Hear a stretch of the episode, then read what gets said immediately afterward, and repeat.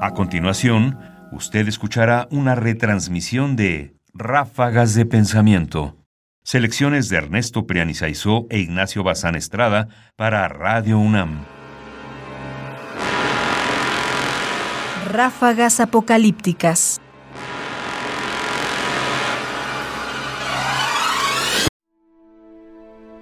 ¿Por qué la sociedad no desaparece?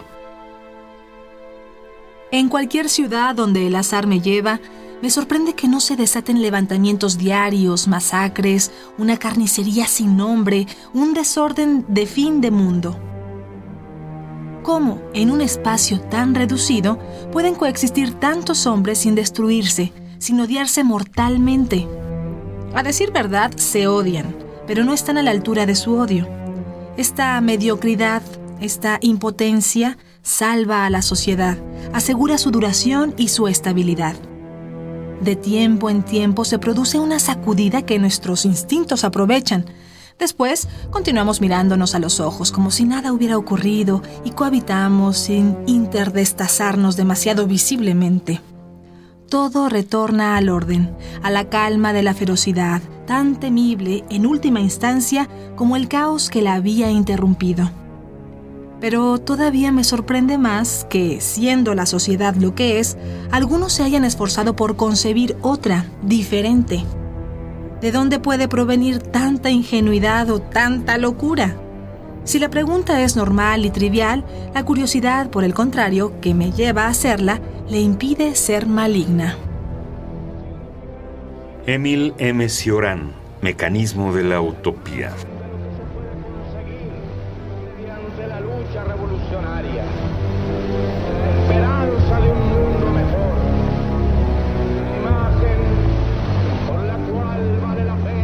Se dice hoy mucho en México que estamos acostumbrándonos a lo más terrible, que ya nada nos asombra que mañana puede ocurrir una tragedia o un crimen de proporciones hoy impensables y que sin embargo nada va a ocurrir.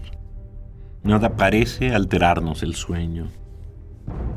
Y yo me pregunto si este hecho, esta aparente indiferencia, esta falta de sorpresa frente justamente un incremento absurdo de la violencia, no es claramente el reflejo de esa mediocridad de la que habla Ciorán.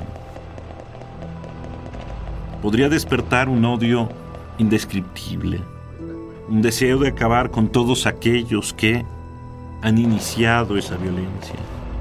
Podríamos pensar en destruir de una vez a todo aquello que nos amenaza, es decir, a todos los demás, a los otros, al resto de los mexicanos que atentan con la forma rutinaria con que ordeno mi vida.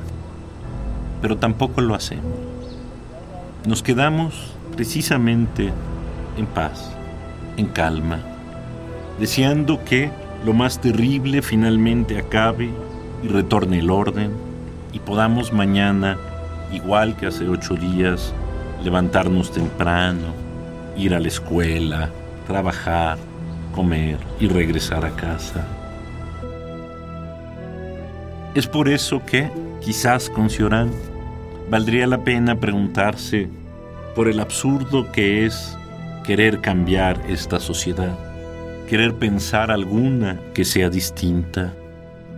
Parece que la inercia, este deseo de mantener la calma frente al caos, esta mediocridad profunda, de nuestras vidas es lo que domina.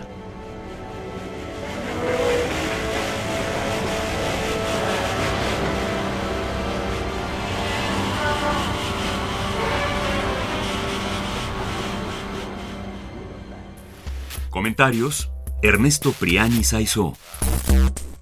Voces: María Sandoval y Juan Stack. Controles técnicos: Arturo González. Producción Ignacio Bazán Estrada. Sofía.